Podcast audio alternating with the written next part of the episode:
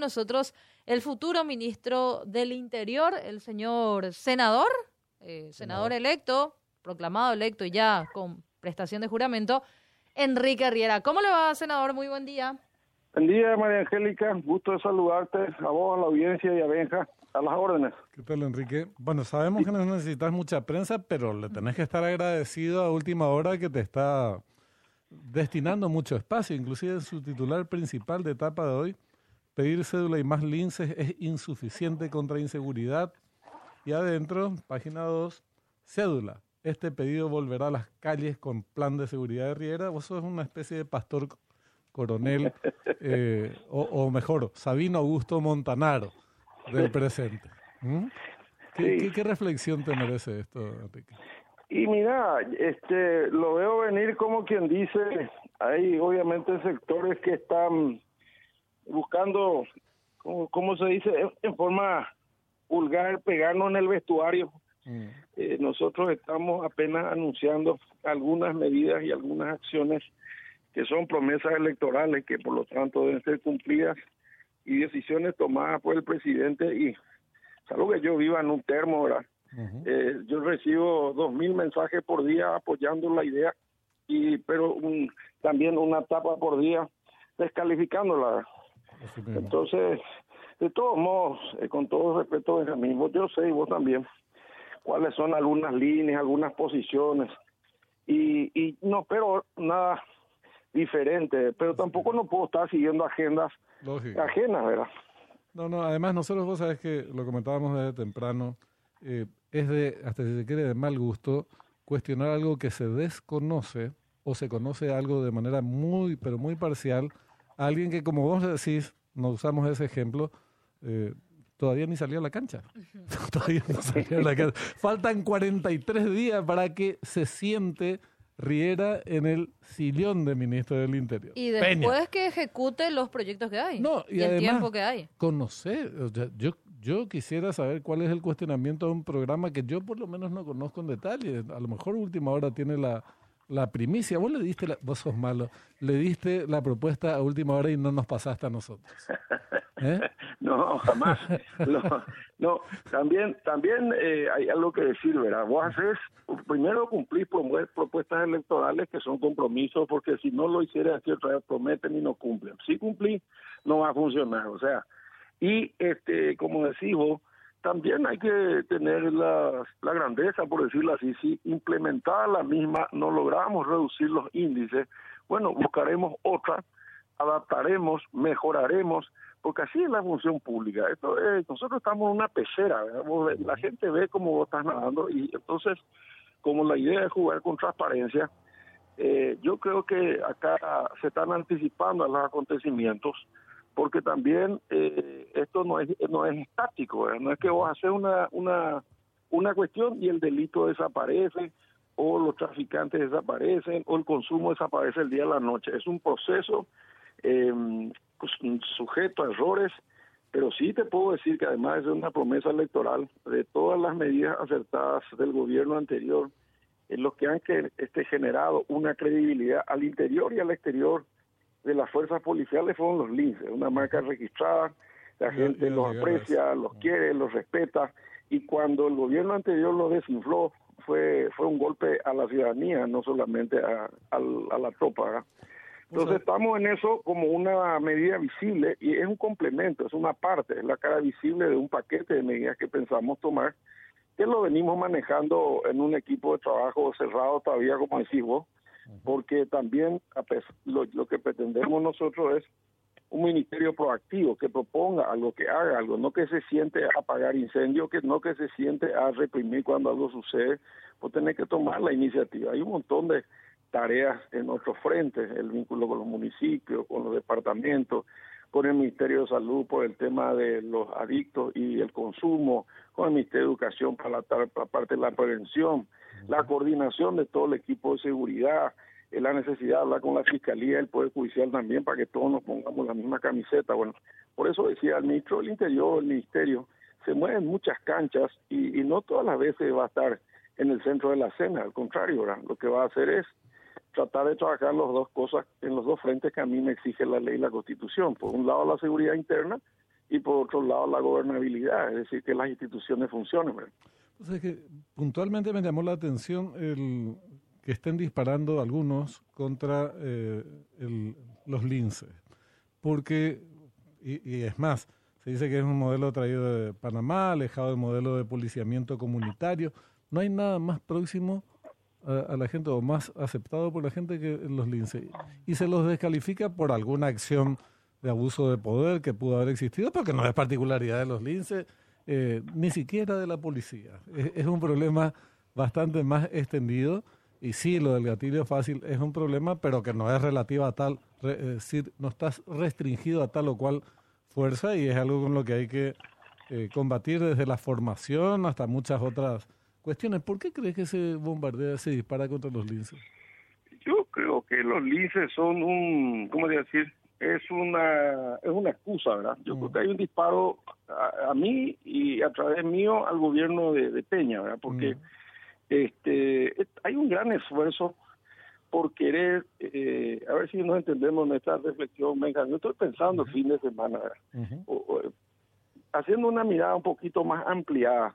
Viste que se martilló hasta el exceso de que la oposición tiene que ¿Cuál es el papel de la oposición? el papel de la oposición para evitar el copamiento, entre comillas, es controlar. Muy bien. ¿Quién le impide controlar? Nadie. Eh, ¿Qué es controlar? Controlar es enterarte de todo lo que están haciendo, exigir informes, eh, armar comisiones, pedir explicaciones, citar ministros. Yo creo que todo eso se hizo en el periodo anterior, en este periodo que está terminando, el periodo anterior ya terminó, eh, y te digo más, eh, da la impresión, y después hay otra gran incoherencia en el discurso, a nosotros nos eligieron para ser oposición, por lo visto tienen en el chip que ellos no fueron intentados elegir para ser gobierno, no, todos peleamos llegar al gobierno, y los resultados, el pueblo paraguayo dijo, bueno, ustedes van a ser los que administran el poder y ustedes van a ser los que controlan a los administrados. Entonces, esa descomposición de ese concepto hace que primero se equivoquen al decir fuimos electos para ser opositores. Y es así les traiciona la conciencia. Así mismo. Bueno, lo segundo, si son opositores, la idea es que participen del juego, pero que no lo impidan. Y bueno, y entonces el concepto de oposición es trancar, es oponerse a todo, es oponerse por oponerse, no es el concepto del control, porque el día que todos sean excluidos de todos lados y que nada de los de lo que haga el gobierno u otros poderes se le sea cancelado, entonces sí podemos decir de que hay una hegemonía en el más alto sentido de la palabra, hay una visión autoritaria, porque estiran las cosas de tal manera que ya a veces eh, preocupa, porque mucha gente termina creyéndose el cuento que ellos mismos escriben, ¿verdad? Hubo un artículo de Augusto este fin de semana que realmente es un deleite por las cosas que dijo que yo creo que coincide un poco con lo que estamos reflexionando ahora. Entonces, volviendo al tema, Lince en la excusa, detrás del Lince estoy yo, detrás mío está ya el gobierno y, como vos decís, a 45 días de algo que estamos intentando implementar, triplicar la cantidad de linces para aumentar eh, el control del delito que agobia a la ciudadanía en capital y central, preferentemente en las grandes urbes, con la excusa del consumo para seguir robando, para seguir consumiendo, es un enfoque este, integral. Y eso está siendo atacado sin ninguna razón cuando que fue un éxito en el gobierno anterior y este gobierno que se está yendo eh, los desinfló. Claro. Vos sabés que ese discurso del copamiento y del desequilibrio en los poderes del Estado, supuestamente la falta de equilibrio, eh, de los poderes del Estado me tiene de nueve meses hablando en términos parturientos, porque eh, el copamiento, por como concepto, implica excluir, radiar a las minorías de toda participación en determinadas instancias de gestión, sea la que fuere. Y el desequilibrio de los poderes, o la falta o el atropello a la independencia, es mejor dicho, el desequilibrio de los poderes supone el atropello, el avasallamiento de la autonomía e independencia de cada uno de los poderes. No significa ni copamiento ni eh, desequilibrio ejercer la mayoría y quienes y elegir a quienes conducen esos poderes. Ese es el resultado de la voluntad popular y de las mayorías reinantes en determinadas circunstancias. Eh, pero no, se le atribuye el hecho de ejercer la mayoría, que entre paréntesis te postulaste a una elección para ejercer determinadas funciones, a un acto de copamiento. se pervierten los conceptos. Ahora, si ustedes siendo mayoría le excluyeran por completo a la minoría, si ustedes siendo poder ejecutivo y controlando, dirigiendo el poder legislativo, avasallaran el poder judicial, ah, eso sería cosas distintas. Pero hasta ahora no hay nada, ningún indicio de eso. No, y además te voy a decir una cosa, yo estuve, como te dije, eh, en la cinco años en el Senado que se fue y eh, había una una praxis, un procedimiento casi te diría mecánico. Todas las todas las sesiones en que el presidente del Senado le decía el, al arrancar la sesión, el señor Filisola tiene la palabra, el senador Filisola. Y Filisola decía, bueno, como es tradicional, el punto número uno, que son informes solicitados a todo, a todos los al, al INDER, al, qué sé yo, a la SAP, al Ministerio de la Pública, pero te diría 15, 20 pedidos de informes de cajón todas las sesiones y firmaba cualquiera, firmaba Frente de Guazú, firmaban los liberales, firmábamos nosotros, ni se discutían. Todo el mundo pedía informes y todos los informes fueron solicitados. Es que algunos eran más lentos, había que reiterar otros 15 días, bueno, se playaban un poco algunos colegas, pero nadie jamás en cinco años ¿eh? puso palo a la rueda y no era una cuestión de mayoría del, del artículo 23 de tener los votos, era una cuestión casi mecánica. Y el tema de la interpelación mecánica y la invitación a los ministros, a la comisión directiva, donde entre, paréntesis participan todos para hacer el orden del día, eh, mecánico. Todas las veces, no hubo una sola vez que, el, que la mayoría o las mayorías coyunturales se opusieron, aunque un ministro, director de aduana, nada, hasta la creación de la famosa comisión de, investigación, hasta en eso, ¿verdad? Ahí ellos coparon la comisión bicameral, le hostigaron al senador, hoy el actual senador Núñez, que era el único del otro sector, nadie dijo esta boca mía. Y cuando las que se retiraron le votaron al amigo Cuevas, que tenía un montón de problemas con la justicia, la misma cosa. Pero ahora se rasgaban la vestidura por no poder votarle o velar y se, se maltrataron entre ellos. O sea, yo no sé, yo creo que ellos dicen que eh, eh, los vendidos que apoyan el cartismo, que realmente este, Horacio Carte dejó de ser presidente hace cinco años y es presidente del Partido Colorado, pero realmente seguir hablando del cartismo que copa todo, que sale del riñón de Carte, no sé qué van a decir, de, qué sé yo, de, del, ministro de Industria. bueno, es liberteño también, hay que decirlo. ya está jodido. Está jodido por liberteño. No, si pasaba por ¿Eh? enfrente de la calle España también, o si alguna vez te contraste en la cancha, está frito. Yo le iba a pedir a ustedes, ¿cuál es la fórmula para copar una distancia, sobre todo teniendo 11, 11 de 44 eh, senadores. Porque 11 senadores que artistas, según esta versión, lograron copar el Senado y por consiguiente el Congreso y quedarse en línea de sucesión. Siendo 11. Y tuvieron 30 votos. Es decir, 11 ah, quiere decir que hay 33 bobazos, ¿verdad? Que le dijeron, tome señor, usted va, a va cópenos, cópenos. Soñamos con que nos cope y ahora haremos realidad nuestro sueño. Es una boludez, ¿verdad? Claro, como que a partir de ahora estuvieran todos ciegos, sordos, mudos, no pueden hablar, no pueden pedir, no pueden participar, no tienen acceso a la prensa. O sea, acaban de ir a Guantánamo. No, no, no, realmente el lenguaje llevado a ese extremo, Benjamín, ya te hablo como ciudadano eh, y, y vos como periodista que tenés siempre una posición crítica este, y que no todas las veces estoy de 100% de acuerdo con muchas cosas, pero vos lees, y no solamente eh, te diría crítico, sino te diría hasta pesimista, resentido, eh, no sé, destila amargura. Muchos realmente no, no, no consiguen digerir todo lo que está pasando, ¿verdad?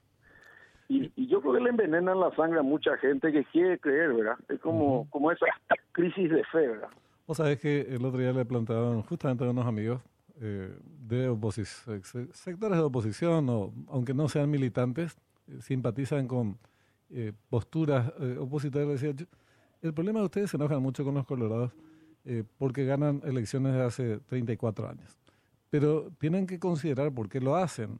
Y si bien en Paraguay efectivamente hay un sistema de partidos y hay un partido hegemónico que es el Partido Colorado, la culpa no es de los colorados que harán todo el esfuerzo posible por seguir siendo una fuerza política hegemónica. Ustedes el problema es que nunca presentaron una alternativa política para que haya un sistema de partidos más pluralista porque no presentan ningún proyecto ni de sociedad, ni modelo económico, ni modelo político, ni, ni nada eh, que sea distinto a lo que existe. Entonces, ¿por qué la gente lo seguiría? Bueno, eh, en realidad son discusiones que parecen tan obvias, pero eh, no procesadas en nuestro país, ¿verdad?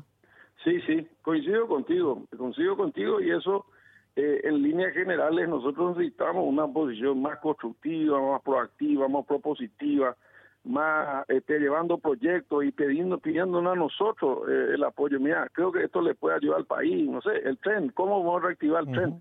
rompan la cabeza, que traigan sus técnicos y nos traigan la forma de hacer el tren por decir una tontería, pero no propone absolutamente nada. El tema es tiroteo, tiroteo, tiroteo. Y cuando vos este, lo único que haces es quejarte, al final eh, casi te diría que como vos decís, en materia de propuestas, en materia de decisión, en materia de acción de gobierno, con acierto, con errores, es como si ganáramos por walkover todos los partidos. Eh, es un equipo que no se presenta y cuando se presenta se va. Eh, entonces, ¿qué otra cosa nos queda? Ni siquiera nosotros podemos testar nuestro proyecto, eh, este, contextualizarlo, confrontarlo, enriquecerlo, porque todo es de calificación personal, ¿verdad? Todos son vendidos, todo es putrefacto, eh, todo es una cloaca. Y yo le pregunto, la gente que está escuchando, ¿qué le importa las peleas entre políticos? Lo que tenemos que hacer es buscar salir adelante y todos sabemos esto, sobre todo los que estamos dentro del estadio. Afuera hay dos millones que están mirando el estadio y si nos reciben una entrada, por lo menos con fecha o alguna pelota para mientras tanto, van a quemar el estadio con todos nosotros y con justa razón. Ellos no están jugando el juego de la democracia, la democracia que tenemos no les sirve. Y ese yo creo que es el más grande desafío y ahí tenemos todo que me pone el hombro. Sí. Una, una última cuestión, te pido solamente titulares para después poder desarrollarlos en, el, en una próxima charla que tiene que ver con tu actividad en el campo de la seguridad. Eh, muchas veces, muchas veces se desbalancea a la hora de tratar el tema por el lado que más preocupa a la gente, que es el motochorro, el chorro, el, el, agresor, el violento, bueno, llega a homicidios y cosas por el estilo, la inseguridad ciudadana. Y hay un problema más grave de seguridad en general que incluye narcotráfico, crimen organizado, pim, pum, pum.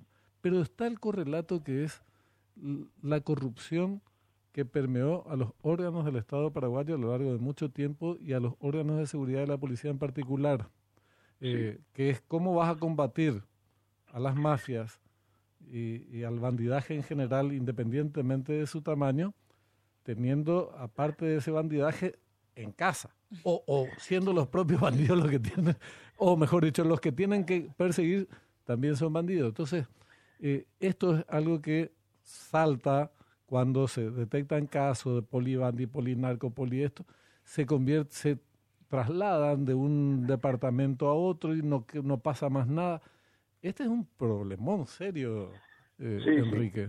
¿Mm? Sí, y, me lo dice mucho la gente y me transmite y yo siempre con un optimismo inveterado le digo, miren, en mi experiencia en todas las instituciones públicas siempre hay más, más buena gente que gente averiada eh, hay una nueva ley que permite una cuestión de asuntos internos mucho más fortalecida, una justicia policial más fuerte. Y yo creo que en todos los lugares donde estuve apoyando los buenos eh, y castigando los malos para que la gente sepa realmente cuál es la conducta de la cabeza para abajo, tomará un tiempo, no será fácil, nadie va a querer perder su negocio del día para la noche, pero creo que el presidente está decidido a llevar adelante una conducta clara, transparente, y yo también, ¿verdad? Entonces, el paraguayo que normalmente se adapta con claridad eh, cuando hay carnaval o cuando hay una fiesta o cuando hay una misa, pues yo creo que vamos a tratar de hacer las cosas de la mejor manera posible, eh, depurando eh, la institución y las fuerzas armadas, policiales, todo lo que tiene que ver con seguridad, porque quien nos tiene que cuidar tiene que tener una conducta acorde con el mandato y el uniforme que visten, ¿verdad? Bueno, después ya ampliaremos más en estas materias y con respecto a tus planes que lo que compartiste con Último Hora y no con nosotros. un abrazo. Igualmente, un abrazo. Buenos días. Igualmente. Enrique Riera, futuro ministro.